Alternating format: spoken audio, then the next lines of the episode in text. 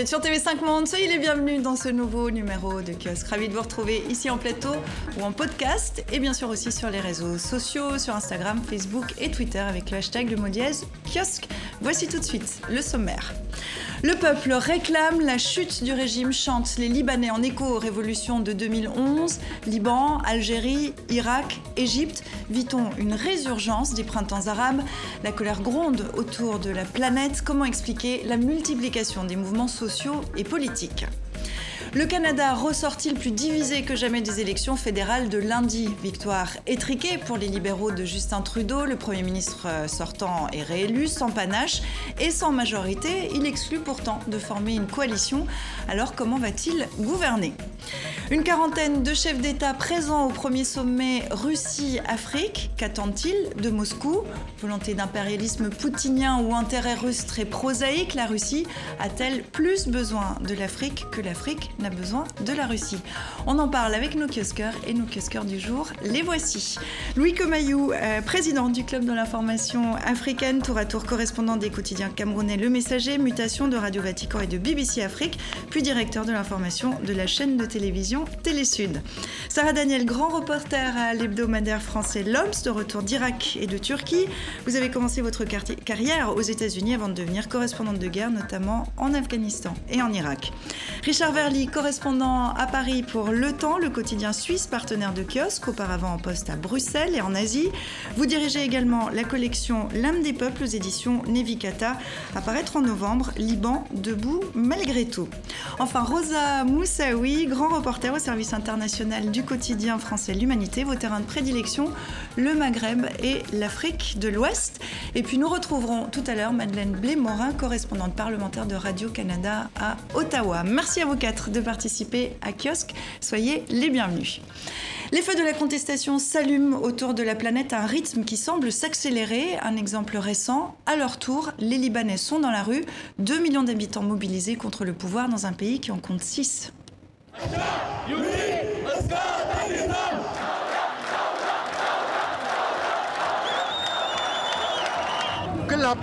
Nous en avons marre de la situation dégradante et dégoûtante. Nous n'avons pas de travail, pas d'électricité, pas d'eau et pas de retraite.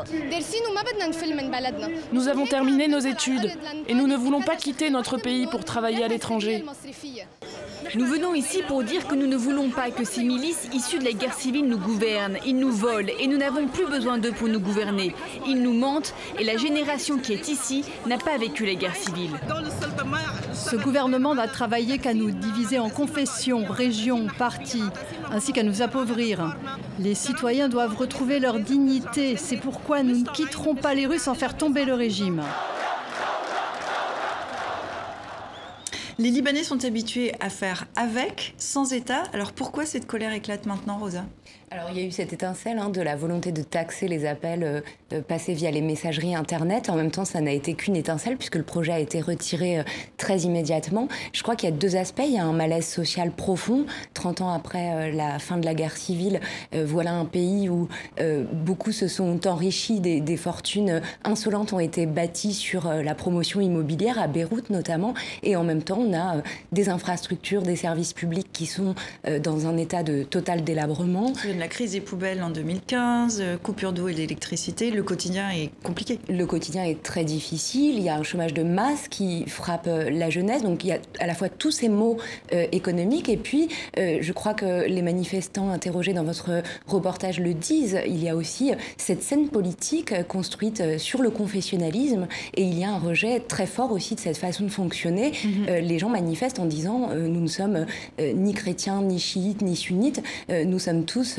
confrontés aux mêmes politiques. Et justement, sur cette question du confessionnalisme, est-ce qu'il n'y a pas un tabou qui est en train de sauter en ce moment euh, au Liban, Sarah? Oui, il y a un tabou qui est en train de sauter. Et puis la jeune fille le disait aussi dans votre reportage, je pense qu'elle n'a pas vécu la guerre civile. Donc ça, c'est un peu comme en Algérie. C'est une nouvelle génération qui, qui se sent plus tributaire de, ces anciens, euh, de, cet ancien confessionnalisme et aussi euh, de ce tabou qu'il y avait à ne pas euh, s'insurger parce qu'on on sortait d'une telle violence. Et, voilà, elle, donc elle, elle, doit plus reconnaître cet ordre des choses qui a été institué par les mhm. accords de Taïf. Et donc maintenant, c'est assez beau de voir au, Liban que les chiites et les sunnites, les sunnites de Tripoli se rejoignent les chiites, que les chiites aussi du sud osent pour la première fois lutter contre, alors pas vraiment le Hezbollah, mais en tout cas euh, le, le, mouvement euh, de mhm. Berry. Enfin, c'est quand même euh, aussi mhm. très très. des critiques qui apparaissent en tout cas. Voilà. et là, on voit aussi, et ça c'est commun à beaucoup des révoltes auxquelles on assiste en ce moment, une, un ras-le-bol des mhm. élites qui s'enrichissent. voilà, la, femme de Berry qui taxe, et puis les, fortunes insolentes, notamment celle du Premier ministre, hein, Dariri. lundi, le Premier ministre Saad Hariri, vous en parlez justement, a annoncé une série de réformes économiques d'urgence. C'est évidemment pour essayer de calmer un peu cette contestation. Pas d'impôts supplémentaires pour la population, baisse de 50% des salaires du président et des ex-présidents, des ministres et des députés, nouvelle taxe sur les banques. Et pourtant, ça n'a pas suffi. On a l'impression euh, d'autorités politiques un peu en panique. D'abord, il, y a un arrière-plan qui est extrêmement euh, difficile, c'est le délabrement économique du Liban.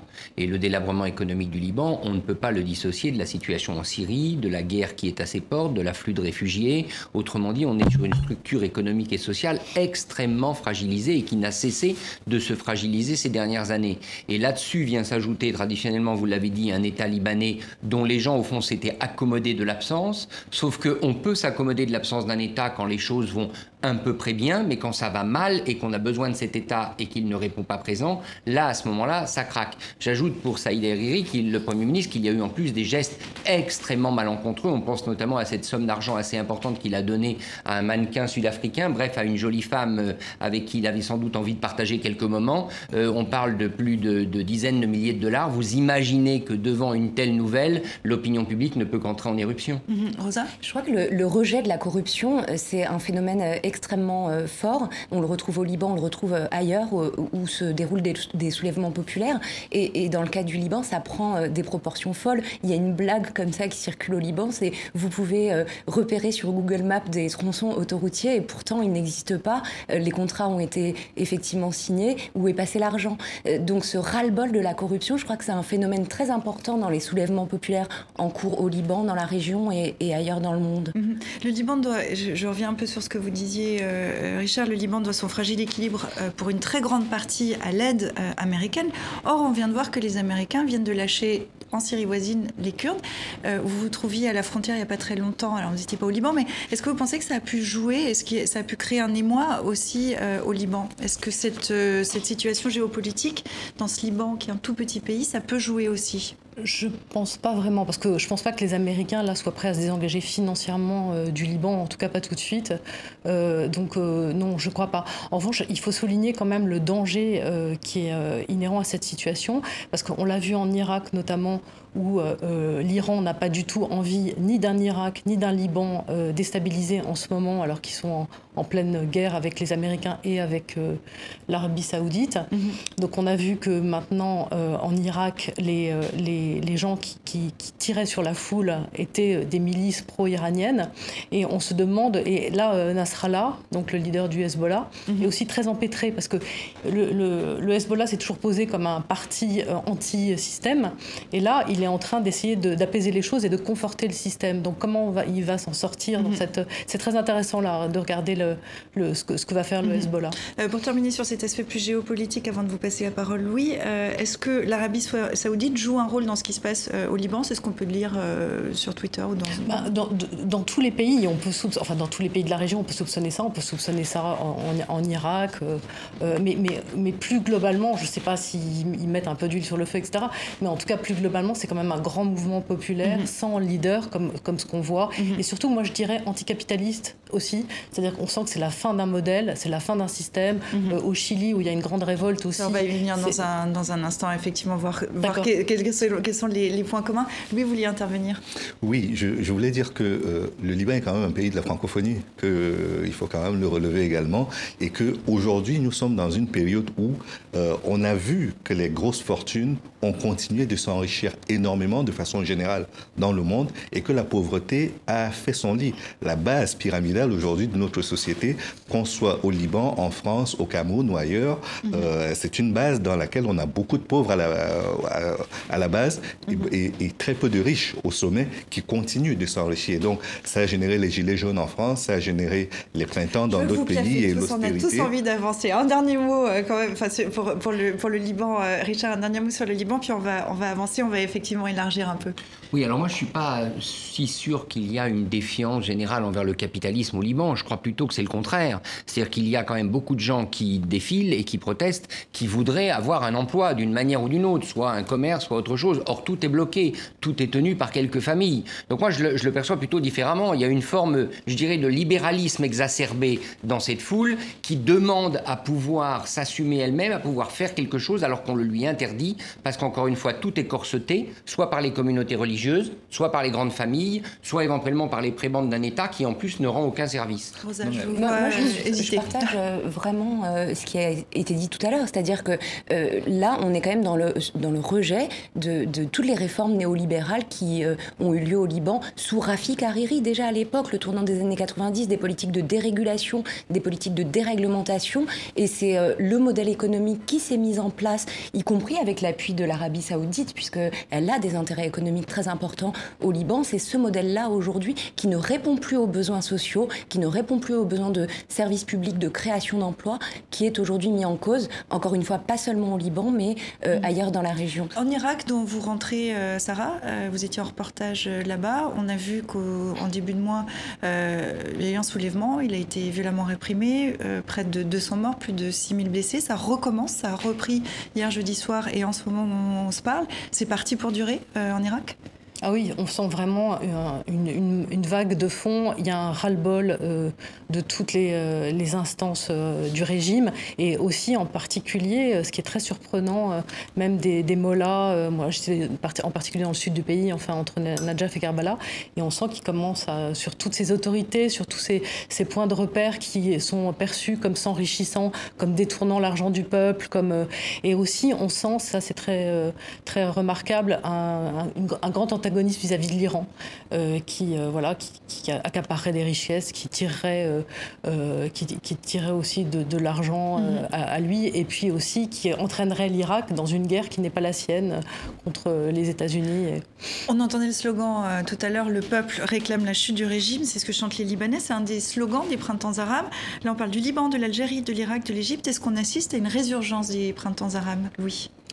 Moi, je voulais déjà dire que ce que le Liban vit n'est pas tout à fait nouveau. Prenez par exemple ce qui s'est passé avec l'Union soviétique quand, quand, il a, quand elle a implosé. C'était la même chose. Il y a eu beaucoup d'oligarques qui sont immensément enrichis. Pour, pour avancer, pardonnez-moi Louis, sur, sur ces printemps arabes, est-ce que vous pensez qu'il y a une résurgence en ce moment? Est-ce que c'est ça qu'on voit en ce moment?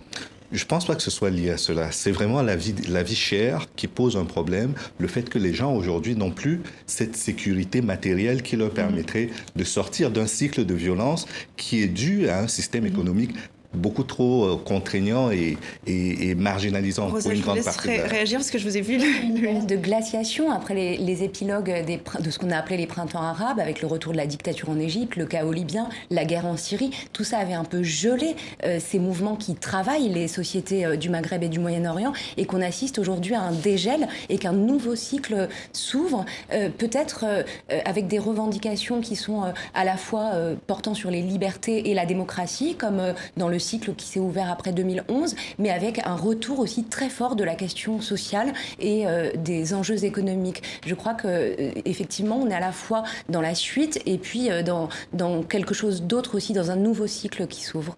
Alors, c'est quoi ce nouveau cycle qui s'ouvre si on part dans l'idée ah, que... Bah, je pense que vraiment, oui, enfin, Richard n'était pas d'accord avec moi, mais il y, a, un grand rejet d'un système capitalistique qui, est périmé. Quand vous voyez le, mouvement, le mouvement au Chili. Euh, donc voilà, une augmentation de quelques pesos du ticket de métro et, la, rue s'embrasse. Mais il faut rappeler ce que c'est que le Chili avec euh, un, pays qui est, je crois, le deuxième le, le, plus inégalitaire, où les impôts, euh, où en fait c'est moins, moins égalitaire encore une fois que l'impôt a été prélevé et qui était aussi finalement le symbole, le laboratoire de l'école de Chicago ultralibérale américaine. voilà, donc je pense que les gens en ont assez dénoncé.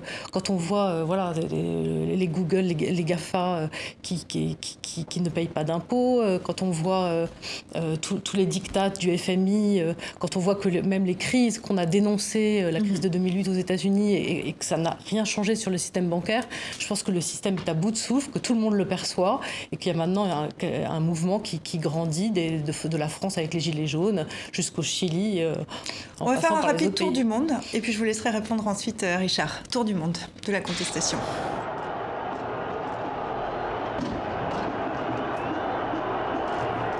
Ici, c'est une génération qui juge. Elle voit qu'elle aura des retraites qui laisseront les gens dans la faim.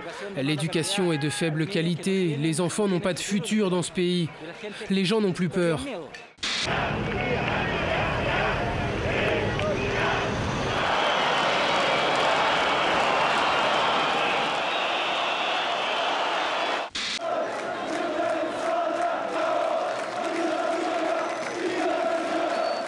Nous sommes dans la même situation depuis que nous avons commencé à manifester en février. Le peuple demande à avoir une véritable indépendance, pas seulement une image de l'indépendance. Toutes nos revendications ne sont pas économiques.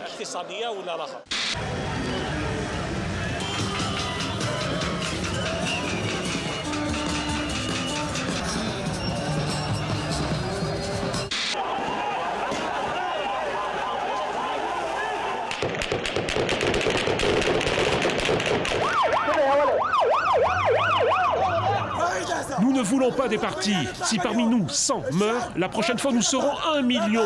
Aucun des manifestants n'appartient à un mouvement religieux ou à un parti.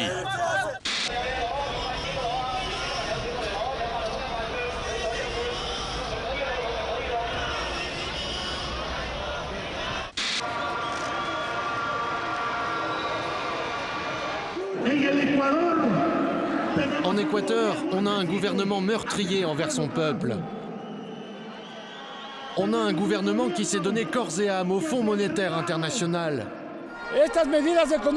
Ces mesures économiques ne font que continuer à appauvrir les gens, les masses.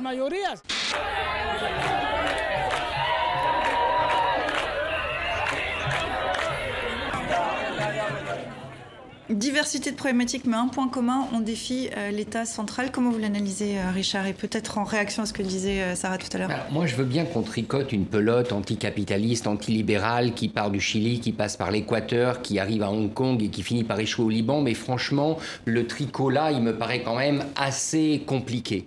En réalité, il y une, y a une chose que vous dites, c'est-à-dire il y a un vrai rejet du système dans tous ces pays, parce que c'est un système soit perçu comme oppresseur, c'est le cas de Hong Kong, soit perçu perçu comme oppresseur et corrompu, c'est le cas dans d'autres pays, soit perçu comme totalement défaillant. Mais je crois qu'il ne faudrait pas mettre ça sur le, sur le compte de l'économie. Tous ces gens, quand même, je le rappelle, veulent du travail, ils sont prêts à ouvrir des, des commerces, ils souhaiteraient pouvoir le faire.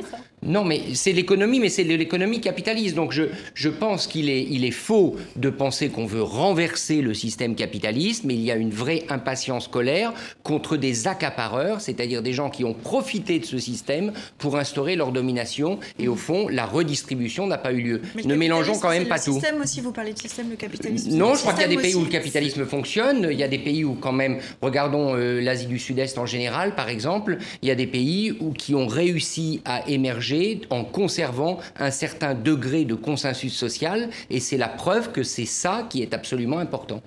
Alors, Louis et Rosa ensuite. Je pense que le, problème ici, c'est l'ultralibéralisme. Parce qu'on a l'impression, prenez juste au niveau de l'Europe, comment est-ce qu'on réagit? On a l'impression que les États et les gouvernements se sont affaissés devant les, les structures technocratiques de l'Union européenne. Et c'est la même chose qui se passe avec les institutions financières internationales ou l'OMC, par exemple. On a l'impression que les dirigeants politiques, non seulement sont corrompus, mais sont incapables de défendre leurs citoyens et leur protection sociale devant tout les organismes qui les écrasent et donc font que non seulement l'État ne crée pas de richesse, mais il ne protège pas le peu de richesse qui est déjà là. Et donc ça, c'est ce modèle-là ultralibéral qui pose problème. C'est pas le libéralisme en soi, c'est qu'après la fin de la guerre froide, le, libéralisme a été complètement débridé et n'a laissé aucune chance aux plus faibles qui ne bénéficient plus d'aucune protection, y compris de celle de l'État. Crise de l'ultralibéralisme, comme dit Louis Si on prend l'exemple du Chili, ce pays-là, ça a été le laboratoire de l'ultralibéralisme. Voilà un pays euh, où tout appartient aux multinationales, où tout a été privatisé, où euh, un système à deux vitesses s'est mis en place euh, dans tous les domaines. Une éducation pour les riches, une éducation pour les pauvres, un système de santé pour les riches, un système de santé pour les pauvres. Et ça, c'est ça que rejettent aujourd'hui euh, les Chiliens. Et effectivement, on est en face d'un système néolibéral qui est en crise, euh, qui creuse les inégalités, qui permet aux plus riches de s'enrichir. Et c'est ceci qui est mis en cause partout. Si on prend par exemple un autre exemple, l'Algérie, ce qui relance aujourd'hui le mouvement, c'est le refus de la loi sur les hydrocarbures qui est une loi de libéralisation et qui livre les ressources naturelles de l'Algérie aux multinationales. Et les gens n'en veulent pas, ils redescendent à nouveau en masse dans la rue pour contester ce projet-là.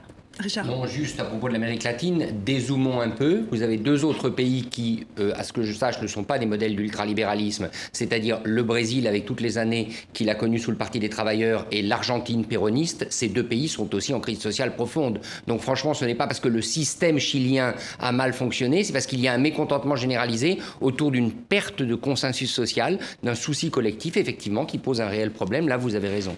ça mhm, mais c'est vrai que toutes les situations sont très particulières et que c'est très difficile de vouloir les englober. Mais vous nous posez cette question de savoir quelles sont les lignes de force. Est-ce qu'on peut-être que le plus petit dénominateur commun qu'on pourrait essayer de trouver, c'est le, le, refus d'être humilié aussi pour toute une rue, pour tout un peuple. Alors ça recouvre évidemment le, le pouvoir d'achat et puis ça recouvre aussi le fait de ne pas être traité euh, euh, par, le, par le mépris et de, et de, et de, pas, et de vouloir avoir un mot et qu'on vous écoute et d'avoir un, un, un mot dans cette démocratie qui est bafouée à chaque fois. Est-ce qu'on arrive à la fin d'un cycle je pense qu'on arrive à un moment où les gens sont dans une crise de désespoir telle que euh, ça prend plusieurs formes. Au niveau des pays de l'Afrique subsaharienne, par exemple, ce sont ces exodes massifs qu'on voit dans la traversée à la fois du désert du Sahara puis de la Méditerranée. Il y a eu la Grèce qui a eu le même problème. Et on a le remède qui est donné à chaque fois, ce sont des cures de, véritablement, euh, comment je peux appeler ça, d'ultra... Euh, d'austérité D'austérité ultra poussée qui ne rendent pas service parce qu'en réalité, ça tue toutes les velléités qu'il pourrait y avoir dans les pays de, de, se protéger. Mhm. Je cite juste un exemple, mais ça, c'est quelque chose qui viendra. L'Union européenne et l'Afrique, par exemple, sont en train de préparer des accords de partenariat économique pour les 20-50 prochaines années.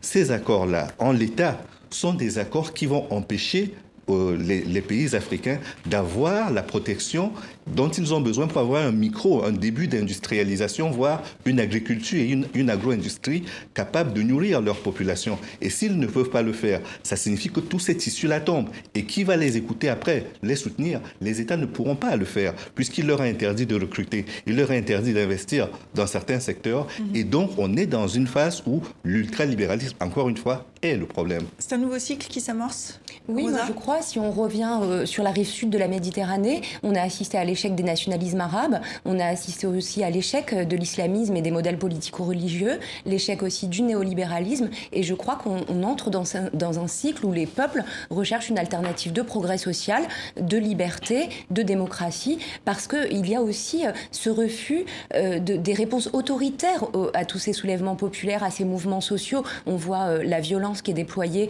dans les rues de Santiago du Chili avec on voit la répression terrible qui a fait plus d'une centaine de morts en Irak. Il y a aussi le refus de se devenir autoritaire euh, du néolibéralisme. Richard, fin d'un cycle? Début d'une nouvelle ère, bah, peut-être alors aussi, faites de quoi Depuis la chute du mur de Berlin, il est assez logique qu'à un moment donné, il y ait un basculement, euh, d'autant que les conditions économiques sont difficiles. Mais encore une fois, regardons ce qu'il y a devant nous. Et là, on peut vraiment s'inquiéter parce qu'il y a l'impératif de transition écologique. Il, y a, il va savoir décarboner les économies et comment on va faire? Comment toutes ces économies qui fonctionnent au pétrole de pays émergents vont pouvoir se reconvertir dans la situation actuelle? Il ne faut pas se leurrer, cette transition écologique, elle va être extrêmement dure, même même si elle, recèle un potentiel d'emploi et autres, mais comment changer de modèle Là, franchement, il y a de quoi paniquer. Je vous laisse le mot de la fin. Comment changer de modèle? Comment changer de modèle euh, Je ne sais pas, mais ce qui est intéressant, c'est de voir qu'il y, y, avait aussi un mouvement euh, euh, générationnel il, fallait changer tous ces gens qui sont au parti ou qui sont les fils de gens qui étaient au parti pendant très longtemps, notamment au Liban. Et, et, donc, on a assisté à l'émergence d'une nouvelle génération. Je ne veux pas faire votre transition sur le Canada, mais voilà, il y a eu, il y a eu Macron et, Trudeau mhm. au Canada. Et en fait, comme ils sont finalement les représentants de ce même système, bah, là non plus, ça ne marche mhm. pas. Donc, en effet, eh ben, il va falloir réinventer quelque chose. J'accepte votre transition, puisqu'on va s'intéresser euh, tout de suite aux, élections euh, qui ont eu lieu, euh, aux élections fédérales qui ont eu lieu lundi au Canada. Et on accueille Madeleine Blé-Morin, qui nous attend à Ottawa. Bonjour, merci d'être avec nous. Vous êtes correspondante parlementaire pour Radio-Canada. Soyez la bienvenue dans Kiosque. donc, on va revenir sur ces élections. On a les résultats. Les libéraux de Justin Trudeau l'emportent, mais c'est une victoire étriquée, sans panache. Message entendu par le Premier ministre sortant. Il promet de travailler pour tous les Canadiens. Je vous ai entendu, mes amis. Vous nous renvoyez à Ottawa avec un mandat clair. Nous vous rendrons la vie plus abordable. Nous continuerons à combattre le changement climatique. Nous retirerons les armes de nos rues et nous continuerons d'investir dans les Canadiens. Et à ceux qui n'ont pas voté pour nous, sachez que nous travaillerons chaque jour pour vous. Nous gouvernerons pour tout le monde. Alors Justin Trudeau se veut rassembleur. Madeleine, le Canada, euh, est-ce qu'on peut dire ça? Est-ce que le Canada ressort plus divisé que jamais après ces élections fédérales? Oui, fort probablement qu'on peut le dire euh, sans aucune hésitation parce que voyez-vous, l'Ouest n'a pas voté pour Justin Trudeau. Les provinces de la Saskatchewan et de l'Alberta qu'on retrouve dans l'ouest du pays ont absolument balayé de la carte le Parti libéral. Ils ont évacué les élus qu'il y avait là jusqu'en 2019, là jusqu'aux élections de lundi dernier et ça crée un sentiment de frustration dans l'ouest de se retrouver finalement avec un gouvernement qui on a l'impression là-bas ne parlent pas pour eux, parce qu'on sait que c'est une région qui est, euh, qui, est basée entre autres sur l'industrie pétrolière, qui, compte sur l'industrie pétrolière. Et là-bas, on a l'impression qu'on ne se soucie pas assez de leur sort, alors qu'on a, qu'on a souffert euh, au cours des derniers mois de la baisse des prix du pétrole. Euh, dans l'extrait qu'on a entendu tout à l'heure de Justin Trudeau, il disait Je vous ai entendu, mes amis, vous avez reçu, on a reçu un mandat clair c'est pas si clair que ça comme mandat, parce qu'il était euh, dans un gouvernement majoritaire jusqu'aux élections de lundi dernier, et là, il a été d'une certaine façon sanctionné. Il a un gouvernement minoritaire, c'est une forte minorité, mais c'est une minorité tout de même. Donc, il va devoir compter sur des alliés d'autres partis pour pouvoir gouverner. Ça, c'est une chose. Ça ne sera pas si compliqué que ça. Il peut compter notamment sur le Parti néo-démocrate ou le Bloc québécois, mais gouverner le pays qui est divisé, ça va être un peu plus compliqué. Mhm. On dit euh, qu'en moyenne, un gouvernement minoritaire au Canada dure 21 mois. Est-ce que ça veut dire que le Canada entre dans une période de turbulence? Mhm. Bien, comme je vous disais, euh, faire fonctionner le Parlement à Ottawa, ce ne sera pas si compliqué parce que euh, le Parti libéral a obtenu, si je vérifie mes notes, 157 sièges et pour obtenir la majorité, pour avoir une majorité, c'est 170 sièges. Donc, il lui en manque pas beaucoup. Et il va pouvoir compter sur deux partis qui n'ont aucun intérêt à se diriger en élection en ce moment, le Parti néo-démocrate et le Bloc québécois ont mené une campagne que j'appelle de simplicité involontaire, c'est-à-dire qu'ils n'avaient pas beaucoup d'argent pour mener cette campagne-là. Ils sortaient eux-mêmes d'une période de turbulence dans leur propre parti politique pour différentes raisons. Donc, ils sont en train de se reconstruire et en ce moment, puisqu'ils peuvent éventuellement former ce qu'on appelle la balance du pouvoir, ils ont intérêt à essayer de manœuvrer pour exercer de l'influence plutôt que de faire tomber le gouvernement et précipiter des élections mhm. assez rapidement. Donc ça, c'est une chose. Le le Parti libéral va pouvoir fonctionner quand même probablement plusieurs mois. Mais le problème pour Justin Trudeau, c'est que ce sont deux partis qui sont plutôt progressiste, plutôt dans le spectre de la gauche politique. Alors qu'en Alberta et en Saskatchewan, les provinces dont je vous parlais tout à l'heure, on se retrouve plutôt dans la droite du spectre politique. Donc, si on essaie d'accommoder le Parti néo-démocrate ou le Bloc québécois en faisant des ententes probablement à la pièce, on ne parle pas d'une coalition formelle, ça risque d'aliéner encore davantage l'ouest du pays. Si, par exemple, on dit, si Justin Trudeau dit on va accélérer la lutte contre les changements climatiques, c'est pas nécessairement le message que l'ouest du pays veut entendre. Madeleine, vous restez euh, avec nous. Hein. On, va, on, va, on va aussi discuter de cette euh, situation au Canada après les élections euh, ici en, plateau. il faut se souvenir quand même, il y a quatre ans, de la Trudeau-mania qui s'était emparée du Canada, mais pas que. on, a, on a bien déchanté quatre ans plus tard, Sarah. Oui, bah, c'était un peu comme la Macron, Macron mania. Enfin, je veux dire, il était jeune, il était beau, il était le, fils d'un premier ministre euh, très populaire. Et, voilà. Et après, euh, en fait, il a été pris, on dirait, un, peu à son propre piège parce qu'il était très politiquement correct, il soutenait euh, le droit des minorités. Et puis après, on l'a trouvé en train de faire un blackface, ce qui, au Canada, est un crime terrible. ensuite, de se déguiser quand il est parti en Inde, alors que tous les, les, les gens indiens qui le recevaient étaient en costume cravate euh, voilà. Donc, euh, bon. Il, est superficiel Il a l'air superficiel parce que, enfin, un petit peu superficiel. En tout cas, je sais pas, je suis pas assez. Il est superficiel, Richard, vous pensez? C'est ce qui, peut-être ce qui a. Je pense que quand même. Euh, qu'il l'a perdu. si on regarde l'usure du pouvoir en moyenne, on sait combien il est difficile de se faire réélire. Très franchement, c'est pas si mal finalement, il s'en sort pas si mal. votre, notre collègue vient de le dire, 157 sièges, bon, il lui en fallait 170, il en manque 13, mais le rouleau compresseur de l'usure aurait pu être pire que ça. Donc ce n'est pas électoralement, c'est quand même, euh, je dirais, un pas si mauvais résultat. il faudrait que la correspondante euh, le confirme, mais je crois que la majorité des voix, malgré tout, était pour le, mhm. le, conservateur, le, candidat conservateur. Oui, alors on va, on va revenir euh, là-dessus avec vous, Madeleine, parce que c'est le système électoral canadien qui permet C'est-à-dire que Justin Trudeau, en effet, remporte une majorité euh, de sièges, mais pas du tout la majorité euh, des voix. Alors, est-ce qu'il avait promis hein, de le changer, ce système électoral? Est-ce qu'il va vouloir le faire maintenant?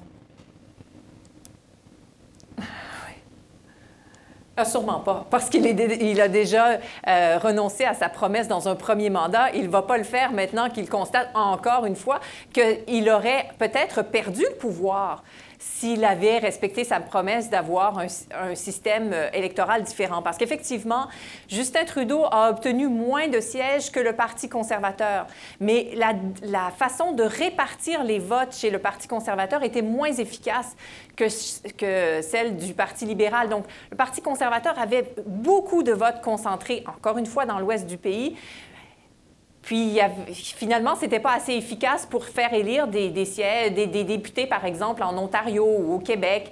Euh, alors, il y a eu des votes pour le Parti conservateur, soi-disant perdus, si on veut. Mhm. Euh, je suis assez d'accord avec vous que toute la question de la façon dont il s'est vêtu en Inde, de, du blackface, il y a aussi une crise qu'on appelle la crise de SNC Lavalin ici au cours des derniers mois. Ça a dérangé des électeurs, ça a déçu des électeurs. La campagne électorale aussi a été moins enthousiasmante, si on veut, que celle de 2015. Justin Trudeau n'est pas parvenu à inspirer autant. Par contre, quand on parle de l'usure du pouvoir, généralement, un gouvernement qui réussit à se faire élire avec une majorité dans un premier mandat ne se fait pas montrer la porte dès le deuxième mandat. Mhm. Donc, ça aurait été presque surprenant si Justin Trudeau perdait le pouvoir. Ça aurait été un échec carrément pour lui. Mhm. Là, c'est une victoire en, demi-teinte, si on veut. Victoire en demi-teinte, euh, Rosa. Vous êtes d'accord avec cette analyse? En tout cas, il incarnait une génération de responsables politiques qui étaient présentés comme étant aux antipodes de personnages comme Trump, qui essayaient de créer du clivage sur les questions sociétales plutôt, la question des réfugiés, la question des droits des femmes sur lesquels il avait en effet affiché des positions très progressistes et qui en même temps restent sur le terrain économique dans le statu quo. On voit euh, l'activisme qu'il a déployé pour pousser à l'adoption du CETA, l'accord de libre-échange entre le Canada et l'Union européenne.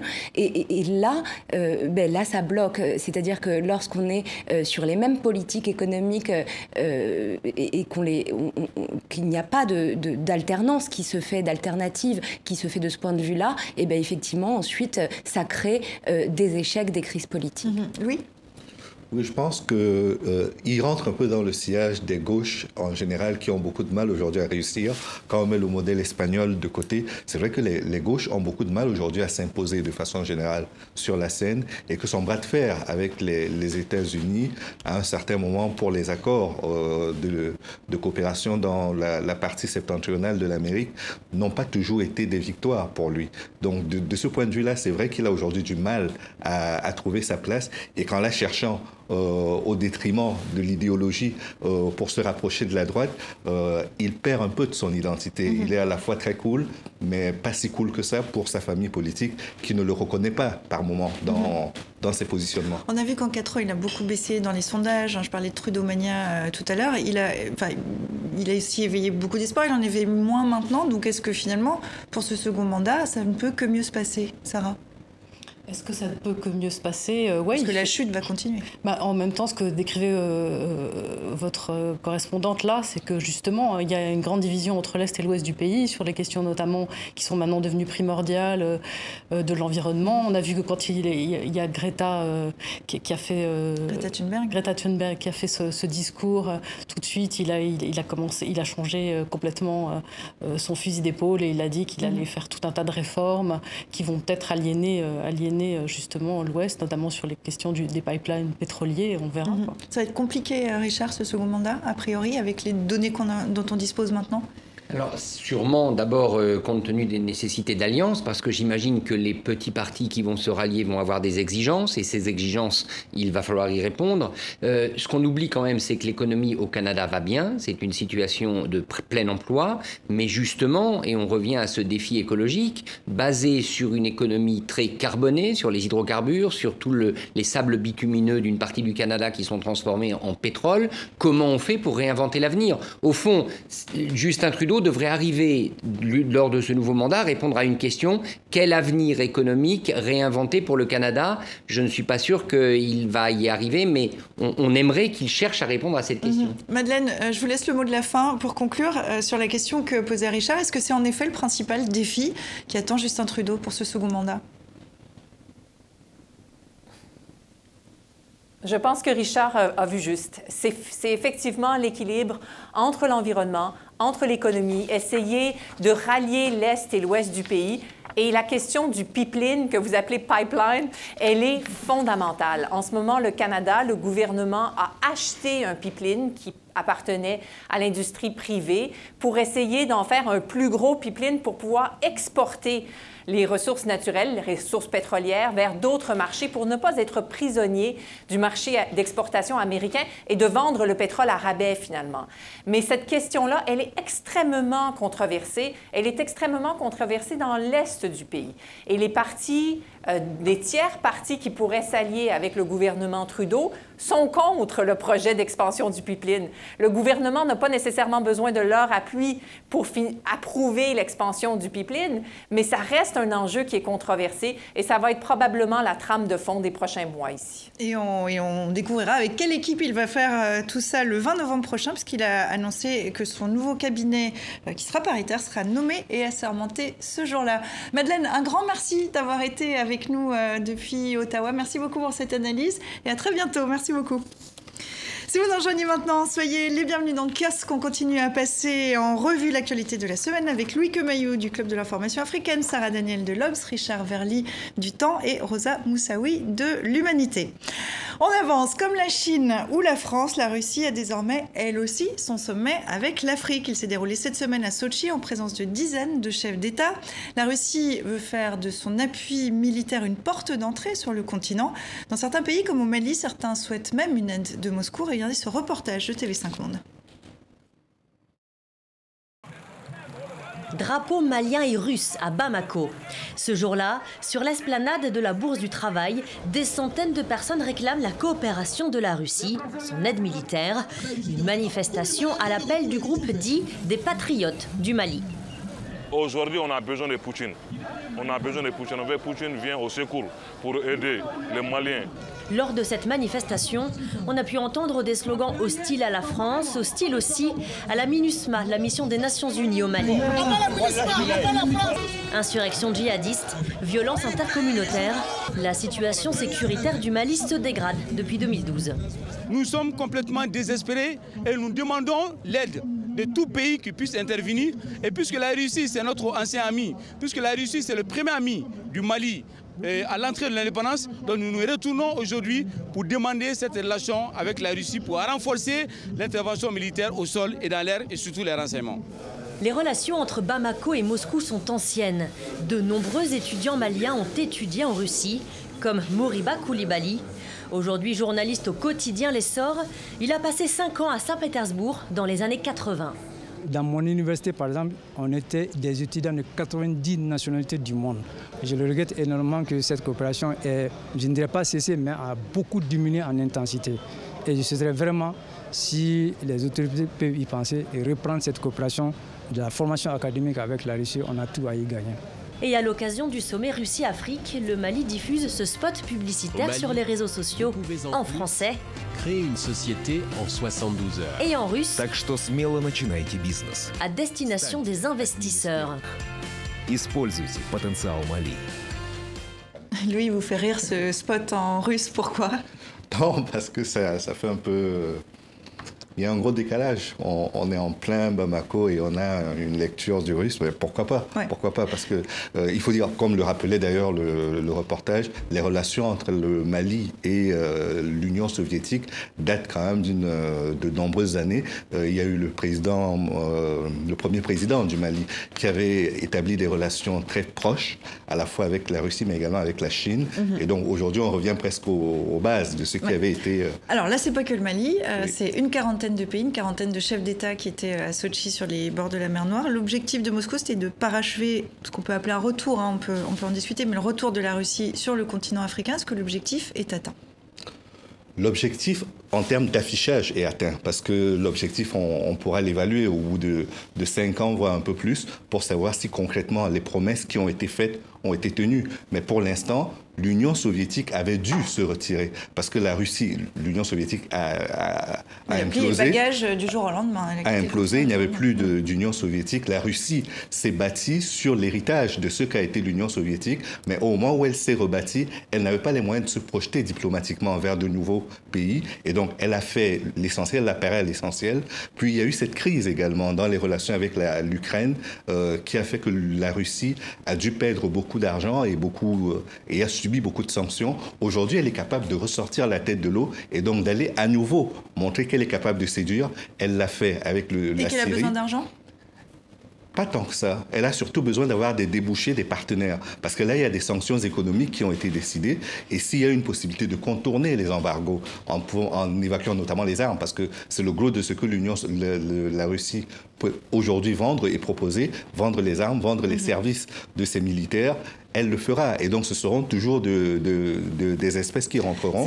C'est la question qui se pose un peu quand même. Est-ce que c'est très prosaïque de la part de la Russie de vouloir aller sur le grand marché africain qui attire euh, tellement d'envie, euh, d'appétit?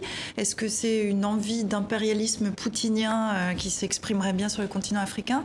À votre avis, Rosa? Je, je, crois que si la Russie cherche à reprendre pied sur le continent, c'est pour des enjeux économiques. D'abord parce que c'est un continent qui regorge de ressources naturelles et que la Russie en a besoin. Elle a déjà euh, des intérêts euh, dans, un certain nombre de gisements de bauxite, par exemple en Guinée, ou dans le diamant, ou dans d'autres, euh, dans le domaine des hydrocarbures aussi.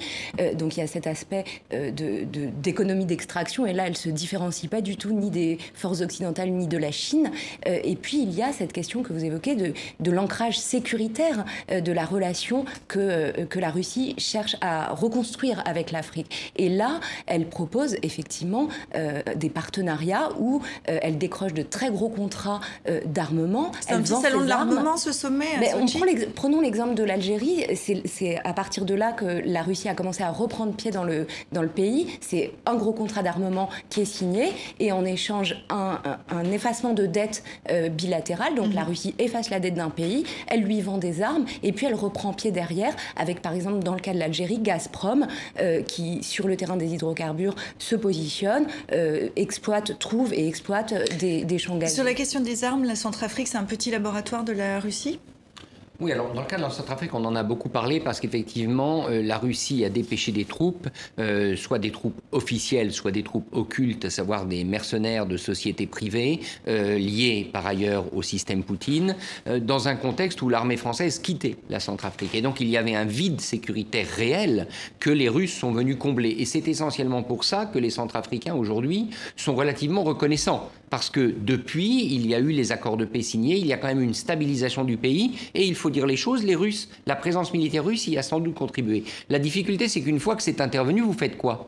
Qu'est-ce que font Qu'est-ce que va faire la Russie dans ce pays? Alors certes, la Russie met la main sur des gisements, par exemple éventuellement de diamants, sur certaines ressources, mais où est la reconstruction? Où est l'horizon pour la Russie dans un pays comme la Centrafrique? La question est posée. Sarah?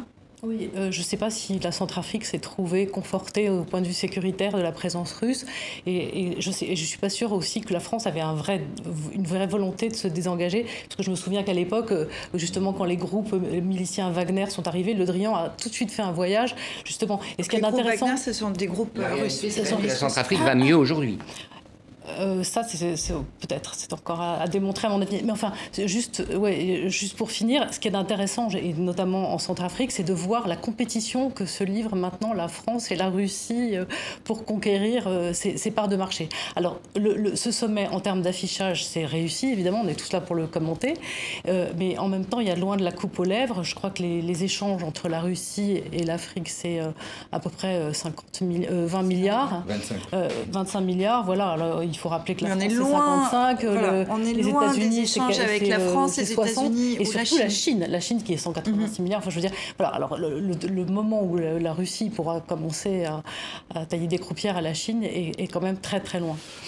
Je, pense que c'est surtout une coopération qui est très démonétisée, parce que contrairement à ce qu'on peut penser, euh, la, la Russie ne vient pas pour acheter des choses, elle vient pour pratiquer du troc en général, parce que les pays africains n'ont pas beaucoup d'argent à mettre sur la table, et la Russie n'a pas non plus juste pour être bien clair, la porte d'entrée de la Russie sur le continent, parce qu'on connaît celle des Européens il y a très longtemps, celle des Chinois plus récemment, c'est quoi? On annule la dette et donc on accède au pays? C'est le, le fonctionnement? Il n'y a, pas beaucoup de dettes. Il y a certains pays qui ont des dettes, mais ils sont très peu. Euh, mais de façon générale, l'enjeu pour l'Afrique aujourd'hui, c'est de régler la question sécuritaire. Que vous soyez dans l'Est de l'Afrique, que vous soyez en, dans le Sahel, le gros enjeu, c'est celui de la sécurité. Parce que cette zone de libre-échange continentale africaine qui a été mise sur pied, elle a besoin d'être sécurisée. On a besoin que tous les mouvements terroristes radicaux euh, et tous les mouvements militaires qui, opèrent sur le terrain soient contenus. Et donc, pour contenir cela, il y a besoin d'énormément d'investissements en termes de matériel militaire, mais également de troupes qualifié pour utiliser ce matériel. Donc c'est la Russie, gendarme, qui pourrait être un gendarme en, Afrique, Rosa C'est comme ça que la Russie essaie de se positionner? C'était au cœur du, du, forum de Sochi. Le thème de ce forum, c'était la proposition d'une nouvelle architecture sécuritaire, mobilisant des technologies nouvelles. Et là, la Russie a beau jeu de, se, de, de, s'engouffrer dans l'échec des, des, forces occidentales. On voit bien, par exemple, sur la bande sahélo-saharienne, que les effets de déstabilisation créés par la guerre de l'OTAN en Libye en 2011... Euh, euh, sont toujours là. On voit que la réponse sécuritaire apportée par des puissances comme la France est en échec. Ni Serval, ni Barkhane, ni le G5 Sahel, l'introuvable G5 Sahel, ne parviennent à faire reculer euh, l'activisme des groupes djihadistes. Et donc la Russie arrive là en disant, puisque ces stratégies-là sont en échec, nous vous en proposons une, avec le fait aussi qu'elle est tout aussi décomplexée que la Chine, puisqu'elle n'a pas le poids du passé colonial. Et puis il y a autre chose qu'il faut signaler également, c'est que euh, la lecture occidentale ne tient pas compte de certains éléments qui font des points communs entre la Chine, la Russie et certains pays africains. L'humiliation notamment. L'humiliation qu'ils ont subie pendant la période coloniale. Hong Kong a été perdu parce que la Chine a été battue. L'Union soviétique euh, a implosé parce que le modèle de l'Union soviétique n'était pas le bon et que euh, finalement, ça a été une vraie défaite pour eux. La guerre dans le Caucase euh, a coûté très cher, a coûté également en termes de réputation pour Enfin, ça a servi la, carrière politique de, Vladimir Poutine. Et donc, aujourd'hui, quand vous avez des pays africains qui font face à des menaces d'implosion de, de, de, parties du pays qui veulent faire sécession, euh, la Russie qui leur parle est capable de leur répondre là-dessus. Parce que non seulement elle a risqué l'implosion du temps de la Russie, mais elle a également fait une annexion avec la Crimée et, d'autres. Vous, vous faites partie, comme euh, on l'a vu dans le reportage euh, tout à l'heure, de ces étudiants africains qui sont allés euh, en Russie. Est-ce qu'aujourd'hui, vous pensez que la Russie a les codes? Vous nous dites qu'il y a des points communs, ce sentiment d'humiliation, etc. Est-ce que la Russie aujourd'hui a les codes pour aller travailler avec certains pays en, Afrique? Bien sûr qu'il y a les codes. Il y a surtout des, intérêts communs. C'est-à-dire que la Russie se positionne comme l'ami qui vous comprend et qui est capable de parler le même langage que vous face à la menace impérialiste.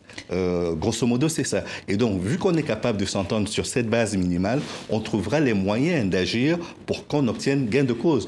prenez juste, prenez juste, je voudrais juste terminer sur un exemple. Prenez par exemple sur euh, le, la, la, résolution qui a été votée pour l'intervention en Libye. Si la Russie avait effectivement sorti un veto à cette époque-là pour empêcher qu'il y ait euh, l'intervention au sol, enfin, qui, qui a été d'abord militaire puis au sol, probablement que Kadhafi serait en au pouvoir aujourd'hui. Mhm. Et que la guerre dans le Sahel, avec l'ampleur qu'elle a prise, n'aurait peut-être pas eu lieu. Et donc... ce qu'a dit Idriss Déby d'ailleurs, en, mhm. rappelant euh, le, danger et, les conséquences de cette intervention mhm. en Libye. Et Vladimir Poutine dit bah, nous, on ne va pas se mêler de politique. Comme la Chine. Comme la Chine Sauf que, est-ce que la Russie ne s'est pas un petit peu mêlée de politique déjà sur certaines bah, scènes La Russie, à partir du moment où elle prend en charge des problèmes sécuritaires dans des pays euh, comme la Centrafrique ou dans d'autres pays de la région, évidemment qu'elle fait de la politique. Mais n'oublions pas qu'est-ce que c'est que le système Poutine et qui est Vladimir Poutine lui-même, un ancien officier du KGB. Donc toute cette myriade de personnalités ex-services de renseignement, leur boulot, leur formation, c'est la sécurité. Donc quand ils vont en Afrique, en plus pour certains, ils y ont peut-être été stationnés dans le passé, ou en tout cas ils y ont des réseaux, ils sont assez bien placés pour opérer, ce qui n'est pas le cas des Chinois. Les Chinois n'ont pas d'expertise sécuritaire en Afrique. Ils ont évidemment un rouleau compresseur économique qu'ils engagent en Afrique, mais ils ne, ils ne connaissent pas, eux n'ont pas les codes ni militaires ni sécuritaires en Afrique. En tout cas, les Africains étaient intéressés par ce sommet. Il y avait une quarantaine de chefs d'État. Oui, je crois qu'il y a aussi euh, un effet de lassitude, voire d'hostilité, qui commence à se profiler sur la Chine et qui a une recherche de multiplication des partenaires, euh, euh, pas seulement économiques, mais aussi sur le terrain sécuritaire, diplomatique, et que la Russie aujourd'hui en tire profit au moment où il y a une zone de libre-échange qui est en train de se, de se constituer en Afrique. C'est quoi C'est le recul de la Chine qui laisse aussi, enfin le recul, on ne peut pas parler de recul, mais une lassitude peut-être par rapport à la Chine qui est aussi la fenêtre de tir pour euh, la Russie? Oui, c'est une volonté de renouveler ses, partenaires et puis c'est aussi que la, Russie peut se prévaloir d'un certain succès, d'un succès même assez éclatant en Syrie.